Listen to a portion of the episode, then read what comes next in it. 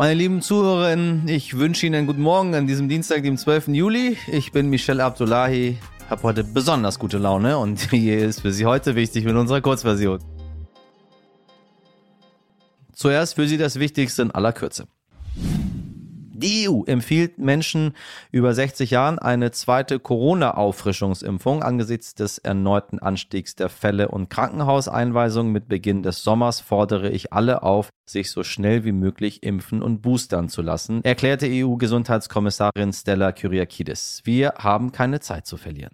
Überall wird in der Gastronomie Personal gesucht. Manche machen sogar ganz zu. Nun ist das ganze Problem sichtbar, denn laut einer Studie der deutschen Wirtschaft sind 35.000 Menschen aus der Gastronomie in den Handel abgewandert. Und so kommt es, dass viele Restaurants Ruhetage einführen müssen oder ihre Öffnungszeiten verkürzen, weil Personal fehlt. Einige Discounter locken die Menschen aus der Gastro mit Einstiegsgehältern von 14 Euro die Stunde und damit weit über dem Mindestlohn.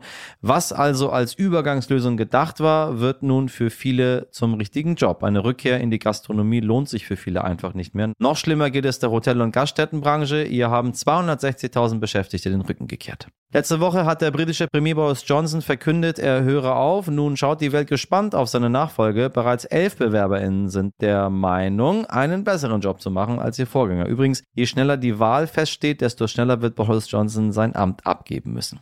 Die Zahl der Menschen auf der Erde wächst laut den Vereinten Nationen immer langsamer. Mitte November könnte die Weltbevölkerung zwar die Marke von 8 Milliarden Menschen knacken, aber das Wachstum ist so langsam wie seit 1950 nicht mehr. Die Rate ist außerdem erstmals seit 2020 auf unter 1% pro Jahr gesunken. Laut aktuellen Prognosen werden in 60 Jahren dennoch rund 10 Milliarden Menschen auf der Erde leben. Ohne Gas kein Warmwasser, ohne Gas keine Heizung, ohne Gas bekommt Deutschland ein riesiges Problem. So viel ist klar. Deutschland ist abhängig vom russischen Gas, besonders wirtschaftlich. Und in dieser Sache sind wir der Willkür von Putin zumindest noch völlig ausgeliefert. Was passiert, wenn das Gas versiegt? Und ob dieses Szenario überhaupt wahrscheinlich ist, erklärt mir unser heutiger Gast, Sternredakteur Andreas Borchers. Andreas, ich grüße dich ganz herzlich. Hallo. Äh, wir sprechen ganz viel über Nord Stream 2. Da sind ja mittlerweile nee, alle Korrektur, Menschen Pipeline. Korrektur, äh, Nord Stream 1 sprechen wir jetzt gerade. Ja, nee, nee, nee. Du und ich sprechen über Nord Stream ah, 1. Aber ich meine, wir, die Bevölkerung, wir sprechen, siehst du mal, siehst du mal, die Bevölkerung spricht über Nord Stream 2. Wir wissen alles darüber, ob die kommt, nicht kommt, was da passiert. Ähm, hat sich aber nie jemand die Frage gestellt, was ist eigentlich mit Nord Stream 1? So, deswegen ist das heute unser Thema. Okay. Äh, in letzter Zeit reden wir eine ganze Menge darüber. Ähm, das ist auch eine Unterwasser-Pipeline äh, für Gas, die von Russland nach Deutschland führt. Ähm, Und zwar schon ziemlich kannst lange. Du ein bisschen was, die gibt's schon ja. lange, ne? Wie lange gibt's die schon? Ähm, 15 Jahre. Nee, länger sogar noch. Die hat Gerhard Schröder noch eingeweiht, als er Kanzler war. Also so grob 15 Jahre. Also das ist quasi das Gas, was wir bekommen, was aus Russland das kommt. Wenn das nicht wäre, hätten wir kein Gas bekommen.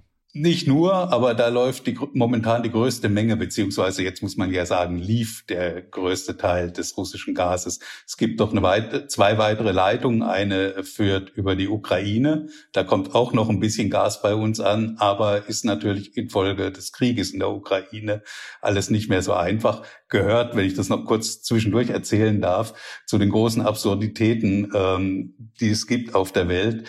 Ähm, Russland überfällt die Ukraine, führt Krieg gegen die Ukraine, leitet aber über eine Gaspipeline Gas in den Westen durch die Ukraine und zahlt der Ukraine gegen diese Krieg führt Transitgebühren für dieses Gas. Also schon ziemlich schräg. Das ist jedenfalls eine Leitung. Da kommt noch ein bisschen Gas bei uns an. Es gibt eine weitere Leitung, die läuft über Polen, die ist aber praktisch auch versiegt. Deshalb war Nord Stream 1 sozusagen der Hauptlieferant äh, ähm, für Liefer Lieferweg, muss man sagen, äh, für das Gas, das bei uns ankommt. Dann hat Putin oder Russland, sollte man besser sagen, aber Russland ist Putin, vor knapp drei Wochen entschieden, nur noch 40 Prozent des Gases äh, durchzuleiten. Das normalerweise Weil? kommt angeblich wegen technischer Mängel und Defekte, die an einer äh, Gasturbine von Siemens liegt, die ersetzt werden müsste. So, und äh, diese 40 Prozent sind seit heute, Montag, auf Null, weil, das ist allerdings Routine, eine Wartung dieser Gaspipeline ansteht. Die dauert in der Regel zehn Tage. In dieser zehn Tage wird der Gasfluss auf Null gesetzt und es kommt nichts an. Das ist üblich. Was nicht üblich ist, ist die Angst, die momentan alle haben und zwar mit einiger Berechtigung, ja. dass nach diesen zehn Tagen, es können auch mal elf oder zwölf sein, weiterhin nichts kommt, weil Putin äh, entscheidet, neue technische Defekte oder Mängel zu finden. Also meinst du, das ist alles nur ein Scheinargument äh, oder testet man mal schon mal so langsam an, äh, wie es ist, den Westen äh, zu erpressen, indem man sagt, wir schicken euch jetzt kein Gas mehr? Ich glaube, ja, das ist beides, gehört ja zusammen. Es ist, davon gehen alle aus, ein Scheinargument gewesen, die Drosselung auf 40 Prozent. Und äh, natürlich ist das der äh, Versuch, dem Westen die Instrumente zu zeigen. Also ähm, Robert Habeck spricht von einer wirtschaftskriegerischen Auseinandersetzung, die Putin momentan gegen den Westen und Deutschland führt. Äh, Olaf Scholz sagt, äh, Putins Waffe ist die Energie. Äh, und die setzt er momentan ein, weil er genau weiß, noch sind wir an der Stelle extrem verwundbar, weil ohne Gas geraten wir in eine extreme wirtschaftliche Schieflage. Danke dir sehr für das Gespräch. Gerne. Tja, und während wir hoffen und bangen, dass Putin nach den Wartungsarbeiten das Gas wieder andreht, da macht der brasilianische Präsident Bolsonaro, den mögen wir auch so gerne, munter Geschäfte mit Russland und bereitet gerade ein neues Gasabkommen vor. Ziel günstiges Gas für sein Land, natürlich.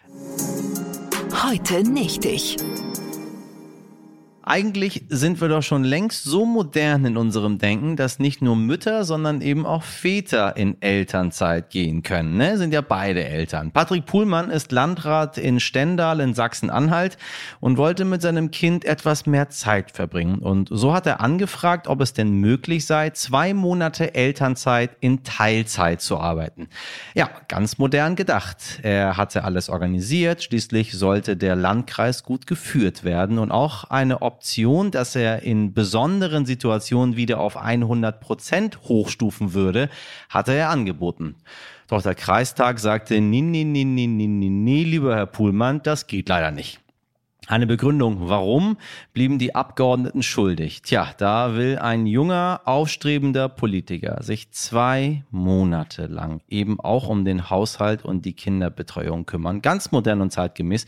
Aber das wird in Sachsen-Anhalt nicht so gerne gesehen. Das Bundesland wirbt mit dem Spruch, wir stehen früher auf. Wo die so früh aufstehen, das wissen wir leider nicht. Herr Puhlmann soll eben nur für seinen Landratsjob früh aufstehen. Wahrscheinlich. Und das auch noch in einem Bundesland, das in manchen Regionen mit dramatischer Abwanderung zu kämpfen hat. Sachsen-Anhalt, ihr Lieben da, modern sieht irgendwie anders aus. Gut, nun muss ich sagen, sind in Sachsen-Anhalt nicht alle gegen eine Elternzeit des Landrats. Der Bürgermeister von Stendal, Bastian Sieler, sagte, es ist wichtig, dass er die Elternzeit nimmt, auch als Zeichen in der Öffentlichkeit und als Botschaft für andere Väter. Also, liebe Leute dort, dann setzt doch mal ein Zeichen. Übrigens, wissen Sie, mit welchem Slogan Sachsen-Anhalt aktuell wirbt? Ich sag's Ihnen. Modern denken. Ja, das passt überhaupt nicht.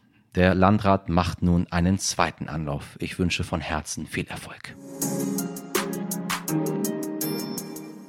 Das war's mit heute wichtig in der Kurzversion. Mehr Prognosen von Sternredakteur Andreas Borchers, was passiert, wenn das Gas wegbleibt. Und wissen Sie was? Die meisten wissen das gar nicht. Und was wir BürgerInnen tun können, das hören die Leute auch nicht so gerne. Aber Sie können es hören und Sie können es nachmachen, alles in unserer langen Version. Schreiben Sie uns gerne, wie Ihnen das Gespräch gefallen hat, was Ihre Gedanken so sind an heute wichtig at stern.de. Wir hören uns morgen wieder, wie gewohnt, ab 5. Ich wünsche Ihnen einen fröhlichen Dienstag. Machen Sie was raus. Ihr Michel Abdullahi.